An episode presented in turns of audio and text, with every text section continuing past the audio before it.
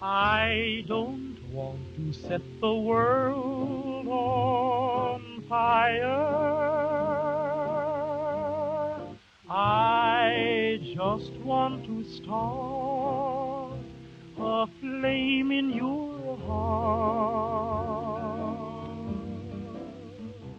原子弹历史，作者理查德·罗兹，翻译江向东、廖香玉。And that one is you. No other will do. 贝特继续说：“从1950年10月到1951年1月，特勒是不顾一切的。他提出了许多复杂方案来拯救经典超弹，这些方案没有一个显得更有希望。很明显，他不知道任何解决办法。然而，他不愿意就此罢手。”他想要更多的时间进行实验，至少再延续一年半。他在十月份的一次会议上告诉顾问管理委员会说，他不知道如何产生一个热核反应，但他确信他一定能够成功。他坚持认为，瓶颈就是洛斯阿拉莫斯缺少理论家和缺乏想象力。如果预计于1951年春天在马绍尔群岛埃尼维托克环礁岛进行的热核可行性室内实验证明氢弹是不可能的。那么他就可以得出结论：洛斯阿拉莫斯将理直气壮地持续下去。如果这些实验证明氢弹是可能的，那么实验室对于坚持到底就显得底气不足。特勒的估计是他在洛斯阿拉莫斯很少再有朋友。严重的压力可能孕育创造性，长时间通晓一个问题也可能孕育创造性。到1951年2月，乌拉姆对特勒很生气。而特勒又在生所有人的气，这个结果是新颖的，是完全意外的创造。特勒甚至没有预想到它。贝特提供了一个说法作为估价，这对我来说是一个新概念。我曾经与这个计划有相当密切的联系。这个新概念就像1939年裂变对于物理学家们来说一样令人惊讶。这个概念后来被称为特勒乌拉姆构型。以后，对于承认和声明乌拉姆做出贡献的荣誉，特勒将会以多种方式予以否认。乌拉姆将会始终如一地承认特勒做出贡献的部分，并且静静地坚持他自己的那部分贡献。其他人，比如理论式的洛塔尔·诺德海姆、赫伯特·约克，进一步证实，正如诺德海姆于1954年写给《纽约时报》说的，是斯坦尼斯拉夫·乌拉姆博士和特勒协作，而系统地阐述了普遍原理。特勒不久后给出了这个普遍原理的技术实用形式。特勒所做的几乎是最大方的承认，出现在他1955年的文章《许多人的工作》中。两个希望征兆在数周之内到来：一个征兆是由乌拉姆构思的建议，另一个征兆是由物理学家弗雷德里克·德霍夫曼做出的精细计算。与科学道德相反，他一贯坚持不愿承认乌拉姆的贡献。它显示他在这个问题上处于历史性地位的重要性。他逐渐的不喜欢被称为氢弹之父，却在1945年，他用一个有关他与洛斯阿拉莫斯的时断时续关系的古怪讽喻，宣称他的这种父权关系。我确实是有那种亲身感觉的父亲，我起到了必要的作用，而且任其自然发展。随后，一个孩子毫无疑问的要出生，他要么是强健的，要么是流产的。然而，总要生出个什么东西来。孕育的过程绝不是一件乐事，它在两个方面都充满了困难和忧虑。我的行动唤起了与这种行为相关联的情感。贝特用另外的方式评判这件事情，他半开玩笑的、幽默地说：“我常常说乌拉姆是氢弹之父，而爱德华是氢弹之母，因为他有相当长的时间都在孕育这个孩子。”一九八三年。在实验室成立四十周年之时，特勒乌拉姆氢弹的机制在洛斯阿拉莫斯官方的一个出版物中概括性的被揭示出来。第一颗以兆吨当量爆炸的氢弹，基于将由一个初级核装置产生的 X 射线，用于压缩和引爆一个物理上明显为刺激的核组件。随时间变化的辐射源与刺激核组件的耦合过程，被称为放射传输。斯坦尼斯拉夫·乌拉姆的基本贡献来自对裂变火球早期发展的一种较为周密的考察。这种火球起初将它的大多数能量以 X 射线的方式放射出来，这些 X 射线以光速传播，在任何冲击波的前面传出。经典超弹和其他早先的设计，大概是设法将全部质量的热核物质裹进渐进中的裂变爆炸里，对它进行流体动力学意义上的加热。这是多个球体内的更多的球体，是个更胖的和不切实际的胖子。这些设计总是指望在热核燃烧能够取得更多净空之前会被炸得散开。乌拉姆突然认识到，如果热核物质与裂变初级物质做物理分离，初级物质放出的巨大的 X 射线流看来能够赶在较慢的冲击波前面，并在将所有物质炸散之前不到一秒钟的瞬间启动热核燃烧。乌拉姆和特勒着手发展乌拉姆的想法。从初级物质放出的 X 射线可以直接加热刺激热核物质，正像在微波炉里微波加热食品一样。然而，他们不能将它有效地挤压成较大密度，从而促进其发生聚变。需要加入其他某些材料，其结果是要加上普通塑料。将如此大的一束 X 射线流倾泻到团团包裹着的一个圆筒形热核材料管的密集泡沫塑料层上。塑料将瞬间被加热成等离子体，这是一种高温的离子化气体，以数千倍于高爆炸药能够产生的压力爆发性的膨胀。因此，一种裂变初级物质及一颗小胖子原子弹，在今天的有效武器中不会比一只足球大，可以放置在一个圆头的圆柱体外壳内的一端。沿着这个容器往前是一层塑料包裹着的以圆柱形排列的热核材料。引爆初级物质后，X 射线流将以光速放射到塑料里，比起落在后面的膨胀着的裂变冲击波要快得多。配置塑料比起配置高爆透镜要简单得多。与光一样快的 X 射线将会沿着整个圆柱体的长度方向同时辐照它，而产生出的内爆将是完美对称。就持续的保密所能允许的对当年情境的重建而言。可能是乌拉姆首先构思，而特勒使之实际化。尽管它是必要的突破，但它不是发明的终点。甚至借助于被辐照过的塑料内爆的较高的热和压力，这个设计都明显不会使热提高足够长时间来启动一个全面的热核反应。这种反应取决于加热像氘和氚这样的氢原子，使它们的速度不断增加，充分推动它们以克服原子核的电势垒。从而使它们能够聚变成氦。这一过程需要热量和压力，然而不需要临界质量。一旦开始发生聚变，反应中释放出的结合能又进一步促进燃烧。一个聚变武器因此能够被做得任意大，正像火能够烧得任意大一样，只需要堆放更多的燃料。然而，它首先必须被很好的启动，而乌拉姆和特勒最初提出的配置明显还做不到这一点。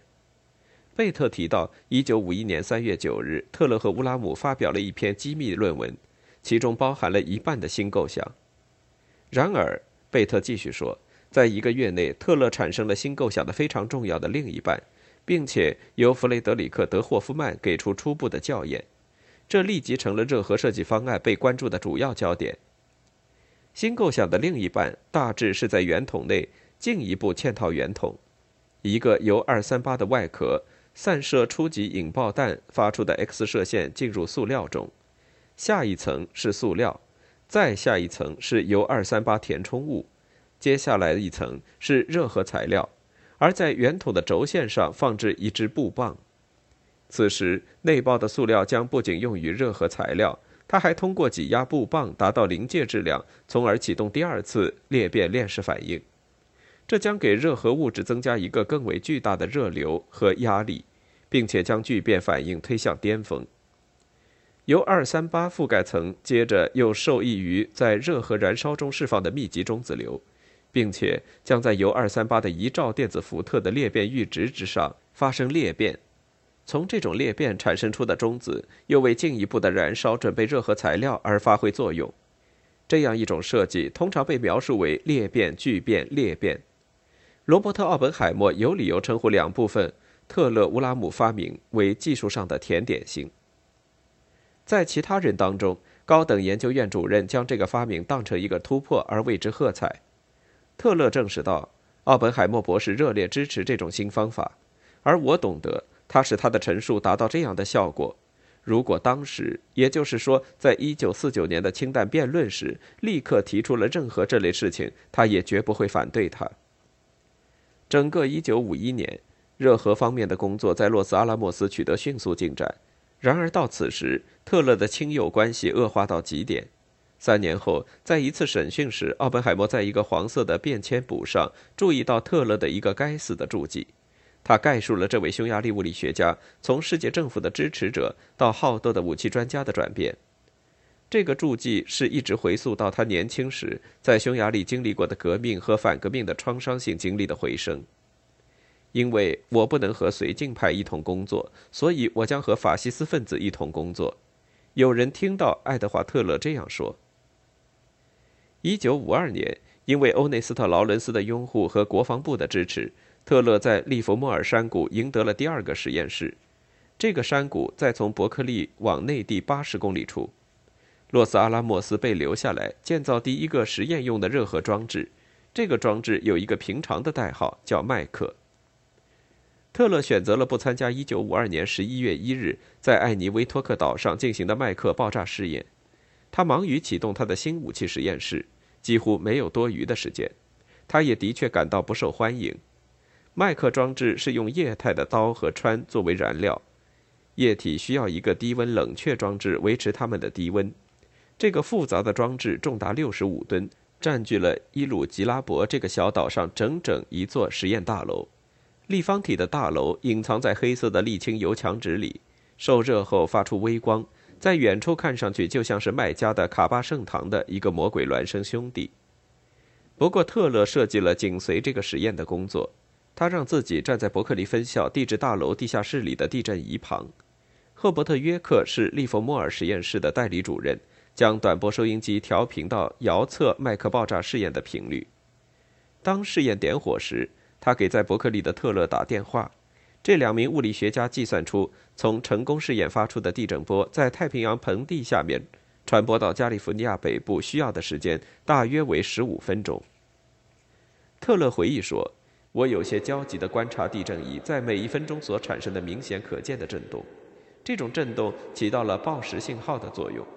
终于，时间信号无疑跟随着从爆炸发出的冲击来临了。”而且，这看来就是显示屏上的发光点，就像是在疯狂的和不规则的跳舞。难道只是我拿着做记录用的铅笔在我的手中震动吗？人们预计麦克以数兆吨 TNT 当量的能量爆炸，然而他的设计者们按照使它的当量最大化原则设计了每一个部件，它产生了10.4兆吨 TNT 当量的能量，比小男孩更加猛烈一千倍。奥本海默曾经这样抱怨氢弹说：“这个东西乃是迪比斯城的灾祸。”此刻，这种灾祸有了具体的形态。这个实验是秘密进行的，在艾尼威托克岛上的安全人员有时间对它进行检验，并将内容编成密码之前，没有任何报告送达洛斯阿拉莫斯。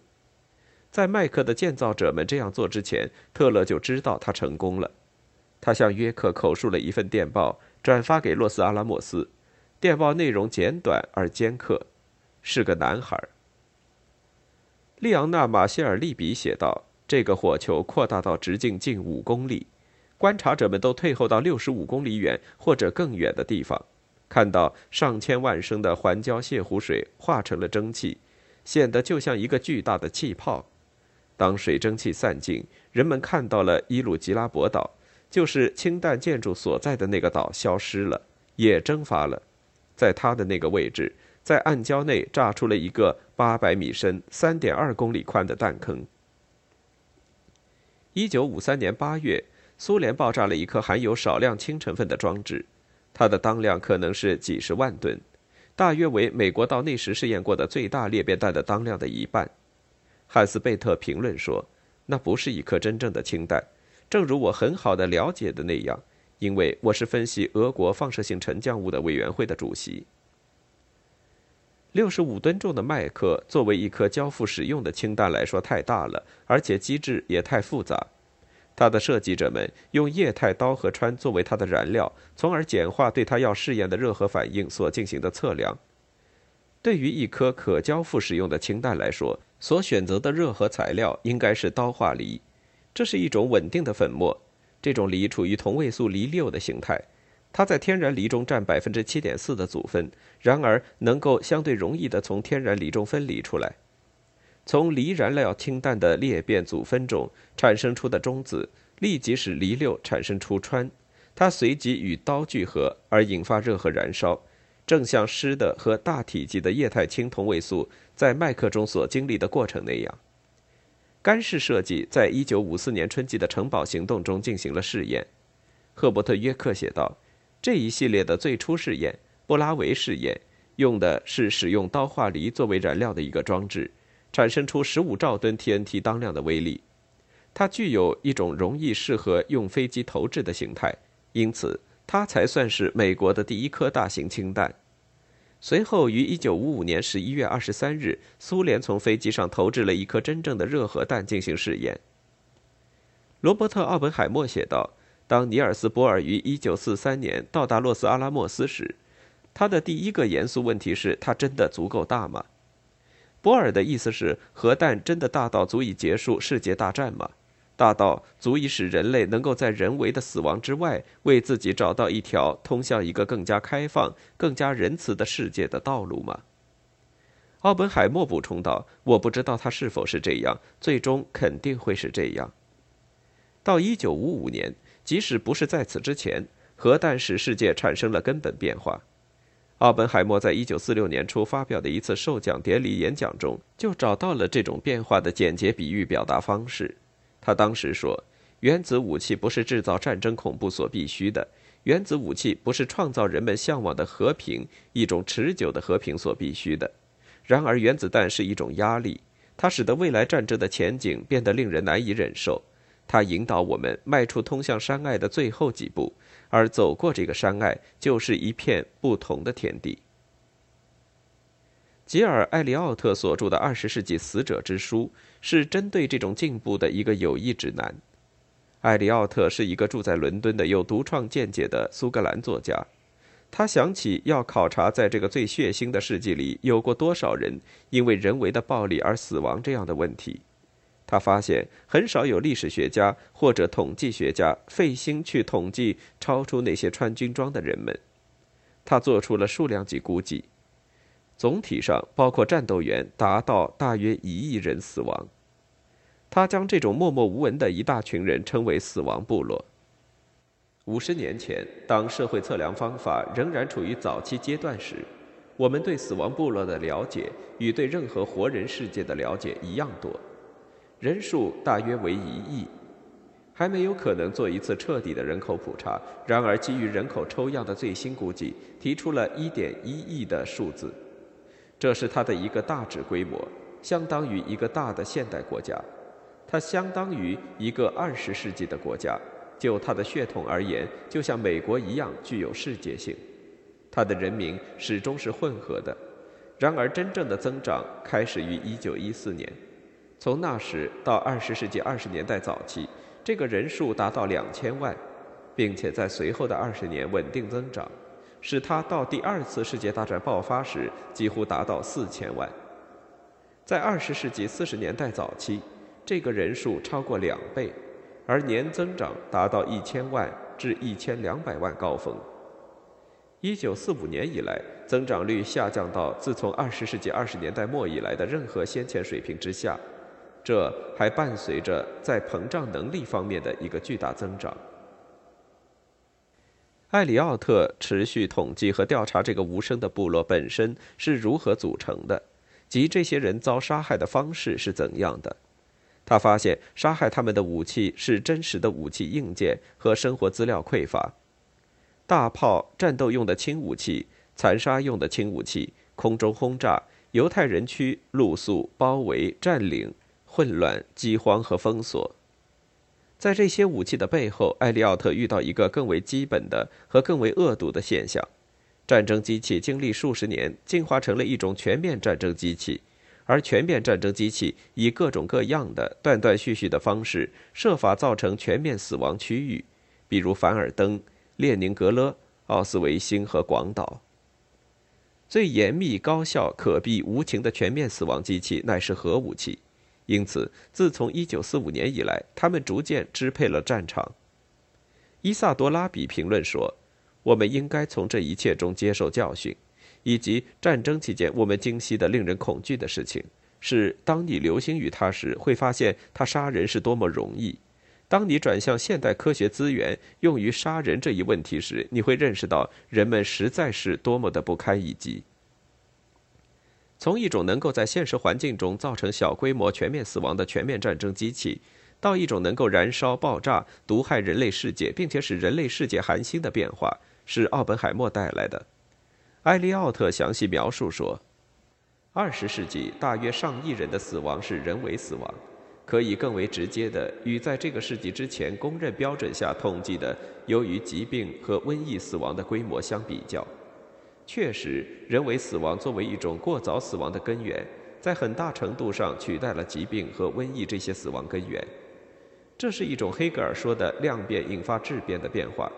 如果我们将目前的全面死亡与由现在被大国所拥有的武器所决定的死亡规模联系起来，这种特殊变化的性质就变得明显。核战略谈论的话题是上亿人的死亡，所有国家，甚至是全人类的毁灭。低效的机器需要三分之二个世纪来产生一个死亡部落。核死亡机器能够在半个小时内做到。核死亡机器变得不仅能够产生死亡城市或者死亡部落，甚至能够产生死亡世界。甚至在详细研究显示出被称为“核冬天”的潜在普遍灾难之前，世界卫生组织于1982年就估计出，一次大规模核战争将会杀死地球上的一半人口，即20亿人。因此，埃里奥特推论说。这个道德意义是不可回避的。如果道德涉及个人与个人之间的关系，或者个人与社会之间的关系，那么不会有比个人和社会的继续生存更基本的道德问题。人为死亡的规模是如同我们这个时代的物质现实一样的核心道德。这确认了我们正在谈论的话题：现代的全面死亡现象。也就是说，既不是资本主义与共产主义的斗争，也不是民主政治与集权政治的斗争，但没有说明我们怎么会达到如此绝对的深渊的边缘。艾里奥特在他论述第一次世界大战时，对这个问题的答案提供了一个线索。他评述说，全面突出的事情，不论是在战前、战时或战后。从来不存在一个在社会上起作用的组织机构，比如教堂、政党、风俗、法律体系，具有足够的实力阻止新的人为的和机器所为的创造、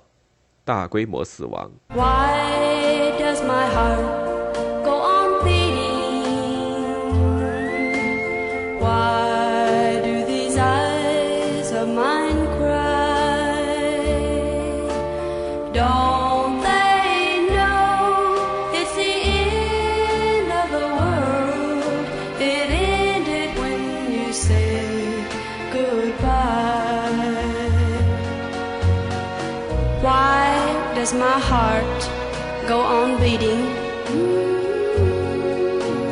Why do these eyes of mine cry?